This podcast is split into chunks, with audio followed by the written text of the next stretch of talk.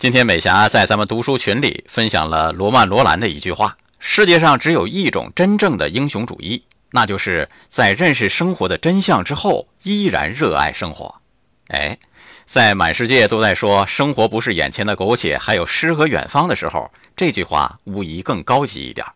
诗和远方是逃离，当生活的希望寄托在远方的时候，他对当下是否定的。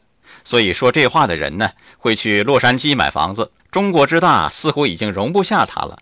不过也难说，他还是热爱着这块土地的。在需要赚钱的时候，当然这也是一种活法啊，并无讽刺之意。艾青说：“为什么我的眼里常含泪水？因为我对这片土地爱得深沉。”我说：“安住在当下的未必是苟且，远走他乡的未必是勇敢。有目标的出发叫追求。”没有根的行走叫漂泊，爱生活，高能量。